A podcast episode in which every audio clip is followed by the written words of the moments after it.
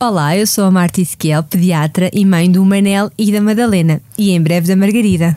Eu sou a Sofia Fernandes, repórter e apresentadora, mãe do Sebastião e da Esperança. Os nossos filhos juntaram-nos neste cantinho, onde a mãe faz mil perguntas para a pediatra responder. Mas não todas ao mesmo tempo, calma. Desde a gravidez à adolescência, esta vai ser uma viagem descomplicada e guiada pelo universo dos nossos bebés, das nossas crianças. Bem-vindos ao Querida Pediatra.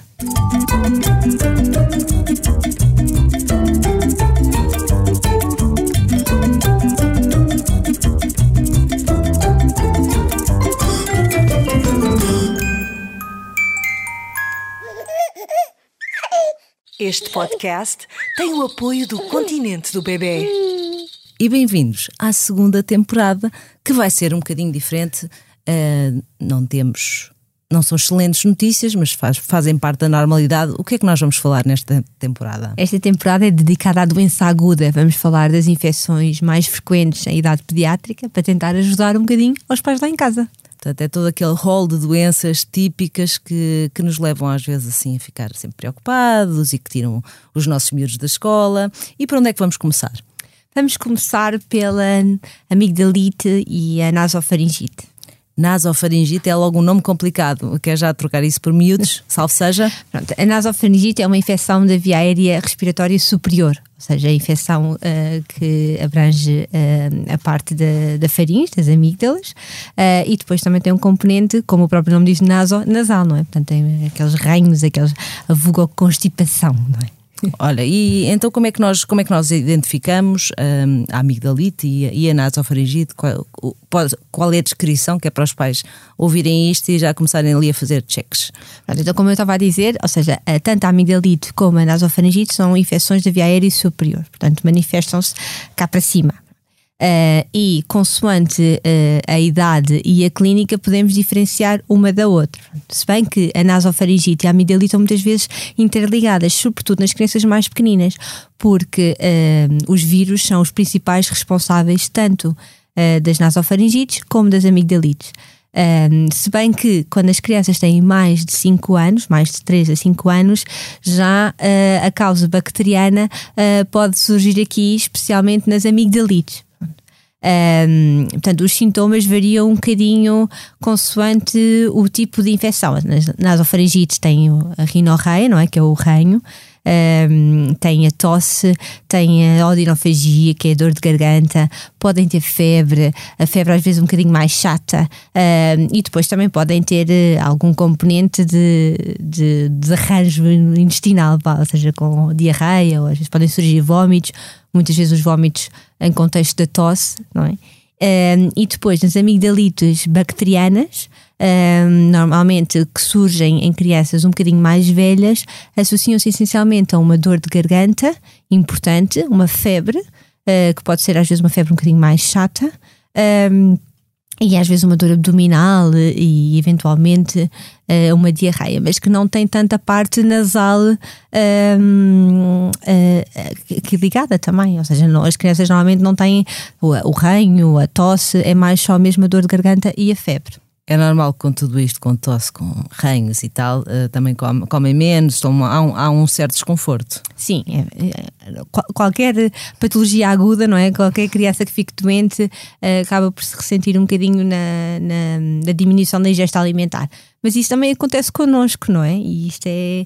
Os pais ficam muito preocupados que a criança está a comer menos. Mas nós, quando estamos doentes, também não temos muita fome, não é? E é, temos é que perceber uh, o quão preocupante é de não estar a comer. Não é? Olha, eu vou aproveitar que falámos aqui de tosse. Esta coisa da tosse é uma coisa que, que, preocupa muito os pais. Ai, a tosse é má, coitadinho. Como é que nós resolvemos isto? E é suposto resolver? Podes explicar um bocadinho esta coisa da tosse? A tosse é um mecanismo de proteção, é? ou seja, quando o ranho escorre uh, para trás uh, e chega à garganta, a criança tosse para expelir um bocadinho estas porcarias, não é? Uh, e portanto, o nosso objetivo para ajudar a tosse é mesmo ajudar a limpar este ranho todo, não é? Através da lavagem nasal é sem dúvida uh, dos tratamentos mais eficazes para a tosse, porque temos que perceber porque é que a criança está, está a tossir. No caso da tosse, aqui ligada à nasofaringite e, e à amigdalite, não é? Nós já vamos falar a seguir aí da lavagem nasal, mas uh, aquela coisa de, por exemplo, que muita gente, ai, coitadinho do menino tem tosse, vamos lhe dar um xarope. O que é que tu tens a dizer sobre isso? Xaropes para a tosse, os antitussicos não são, não são indicados, não é? Porque, uh, como eu estava a referir, a tosse é mesmo um mecanismo de defesa para expelir aqui uh, as impurezas que, e os ranhos que, que, que, chegam ali à garganta. Se nós uh, inibirmos este reflexo da, da tosse, estas porcarias vão para a via aérea inferior e podem ter complicações, nomeadamente pneumonias. Portanto, e nós não queremos isso, isso queremos mesmo eliminar aqui os ranhos todos. A tosse uh, normalmente acontece, uh, também com os meus filhos já aconteceu, parece que piora à noite e os pais ficam mais assustados. Como é que nós podemos ajudar uh, as crianças a aliviar um bocadinho à noite? Há, existem algumas técnicas. Sim, podemos, por exemplo, elevar a cabeceira da cama, não é? Não, não tanto com almofadas, porque as crianças, quando estão uh, deitadas, acabam por amolgar um bocadinho as almofadas, mas mais, por exemplo, com livros, ou seja, elevar mesmo uh, a cabeceira da cama e lá está, fazer uma lavagem nasal antes de dormir. Claro que pode ocorrer mais tosse durante a noite, mas nós já sabemos que, que tem a ver com a criança estar deitada e o ranho escorrer um bocadinho enquanto a criança está deitada e então a criança tosse mais. Portanto, se levarmos a cabeceira da cama e se fizermos uma lavagem nasal eficaz antes de dormir, também ajuda a prevenir um bocadinho esta agudização da tosse à noite. Vamos fazer aqui uma pausa na constipação ou não para a nossa rubrica O Mito da Semana, já dizia a minha avó. E esta semana vamos falar de doenças e correntes de ar.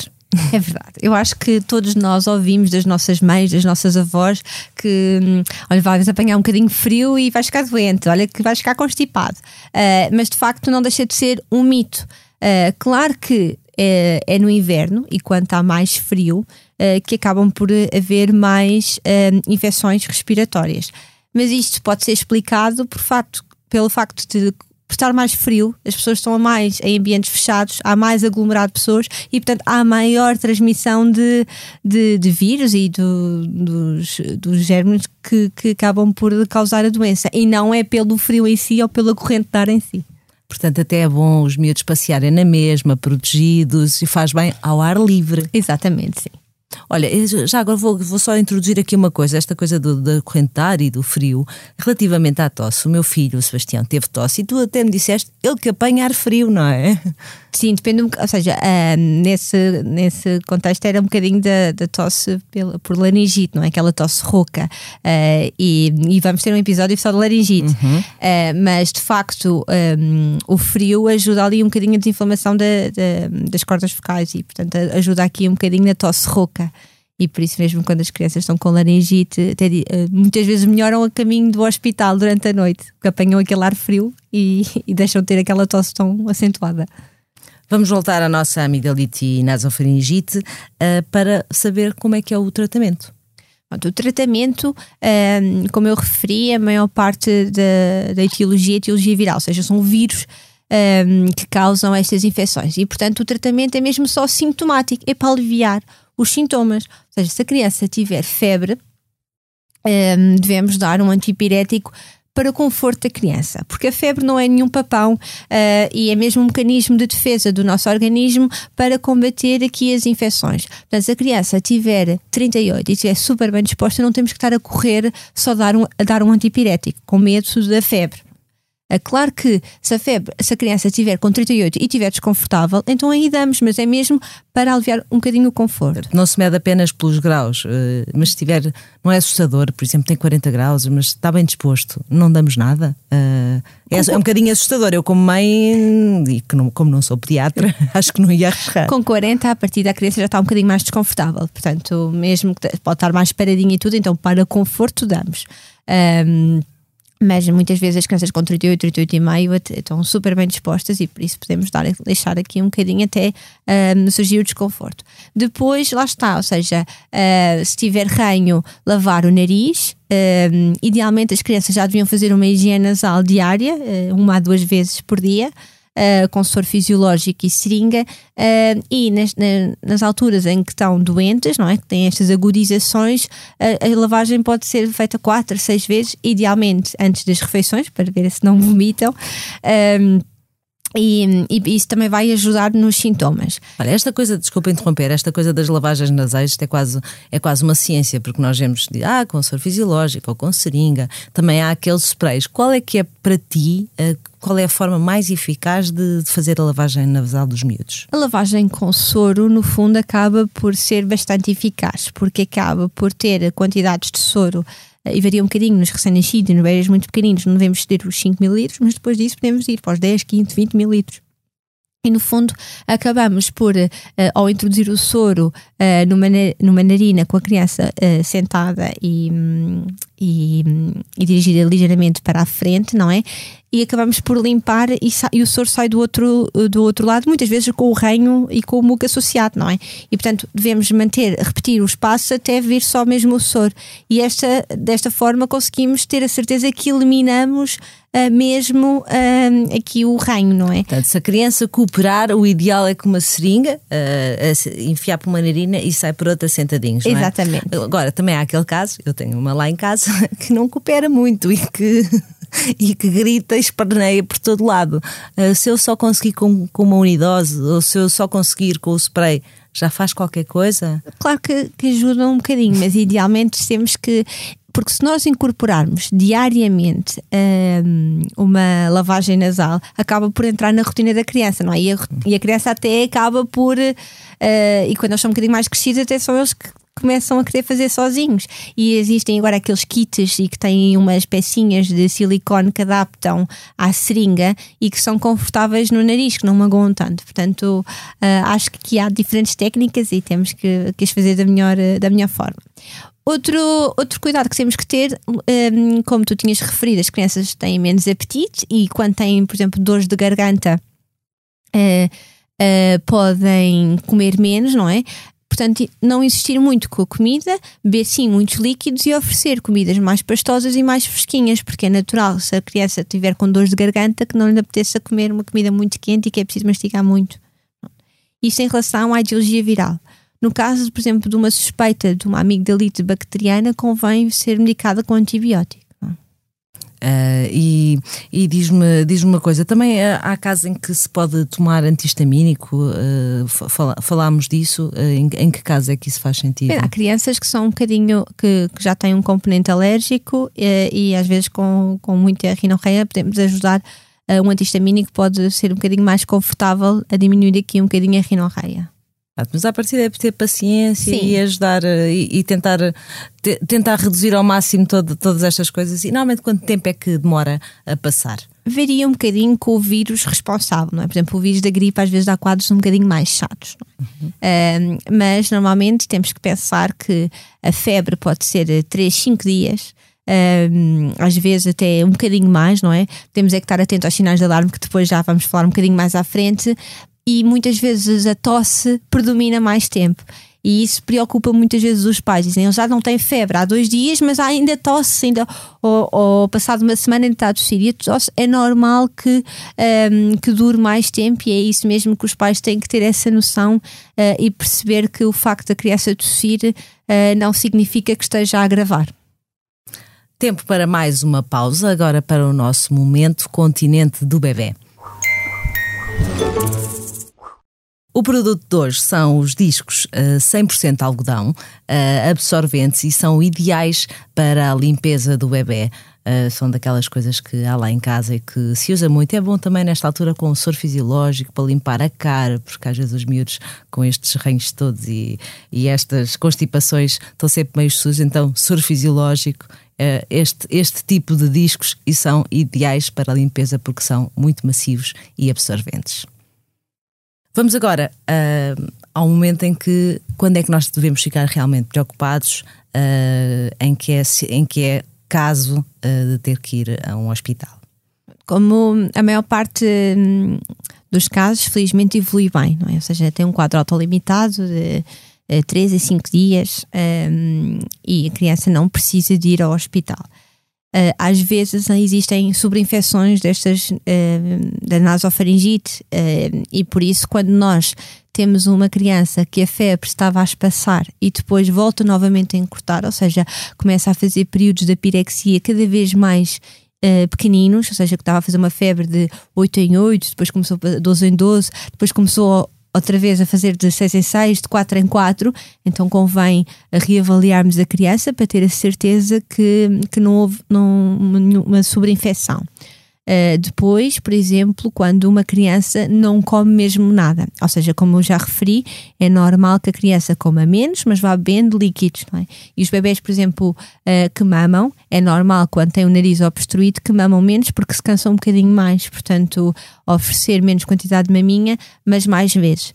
Se um bebê deixar mesmo de mamar, que se cansa muito uh, enquanto mama, e, e vemos, por exemplo, que deixam de fazer xixi, portanto é um sinal que não estão tão hidratados, então aí também têm que ser um, reavaliados. Isso começam com outros uh, sintomas, nomeadamente dificuldade respiratória, e que parece que já, uh, que já é uma situação um bocadinho mais complicada. Um, fora isso, ter um bocadinho de paciência, uh, idealmente falar com o médico assistente, porque ele próprio vai dizer se vale a pena ser visto ou não, não é? E não e não. Não ir a correr para a urgência. Eu disse, assim, caso de ir ao hospital, mas não é tanto, é ser visto por um pediatra, pode ser, no, pode ser em consulta. No é? centro é? de saúde, no Sim. médico, os centros de saúde também têm as consultas de, de agudização, não é? De, uhum. doença aguda, uh, ou então no, no pediatra assistente. Um, mas lá está, às vezes as crianças têm um pico de febre e os pais ficam muito preocupados e vão logo para o hospital, uh, mesmo às vezes nem fazem medicação para, ter, para não camuflar nada, mas está, ou seja, se, os, se, as crianças estão desconfortáveis, uh, o antipirético não vai camuflar rigorosamente nada. Uh, e a febre não é um motivo de ir à urgência se a criança estiver bem. Sim, nós já falámos sobre isso e eu sou daquelas que tipo, não, não, não vou dar agora, que é para depois no hospital verem como é que, no caso foi a esperança, como é que ela está, mas não, tem febre, se estiver desconfortável, é para dar. Sim. Mesmo. Outro, outro, outro sinal que nós temos de estar atentos é uma febre que, por exemplo, não baixa rigorosamente nada e que a criança é uma criança que está prostrada, mesmo se, ou, um, ou, ou esmiquenta, muito queixosa, ou se por lado mesmo sem febre, está uh, tá, tá muito queixosa, deixa de brincar, deixa de ver televisão, portanto vemos que há ali qualquer coisa que não, uh, que não está bem. Nesses casos também deve ser visto. Ora, agora tempo para descontrair um bocadinho uh, com o Quem Nunca. E qual é que é a tua história? A minha história tem precisamente a ver com a febre, não é? O Manel uh, houve uma vez uh, que estava doente, não é? E, e, um, e, estava a fazer febre de x em x horas uh, e à meia da noite uh, choramingou um bocadinho e fomos ver a temperatura. Foi o pai que foi ver a temperatura e tinha 40 ponto qualquer coisa de febre. e disse: Marta, tem 40. E começa-se a vestir. E eu, mas, mas estás a vestir para onde? Vamos para ir ao hospital, está com 40. E eu, não, Manuel, está no Benuron e deita-se, que isso já passa. Um, e pronto, e por isso, lá está, um, felizmente uh, consegui travar um bocadinho, mas isto eu percebo para quem não é da área que se assuste com uma temperatura assim até, mais elevada. Até o marido pediatra, portanto tudo é possível. Olha, no meu caso, tu às vezes falavas que às vezes os miúdos chegam, chegam ao, ao pediatra e já estão frescos e fofos. Eu o mais comum do Sebastião era faringites, laringites, então eh, ele, eu achava, pronto, ele tá, tá, não está bem, estava péssimo em casa, vai à rua, chega lá e tipo, e é a criança que está no consultório, uhul, toda contente e eu cheio de vergonha, tipo, mas ele tem mesmo qualquer coisa, não tem que ele em casa não estava bem. mas isto não, não acontece só comigo, pois não? Não, não acontece com todos.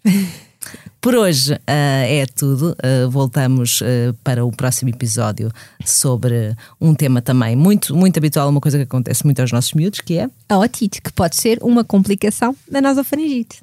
Muito obrigada pela sua companhia. Contamos consigo nas nossas redes sociais. Marta Isquel Pediatria. Sofia Fernandes, Sofia Oner. O podcast está disponível nas aplicações habituais e também no site da SIC Mulher.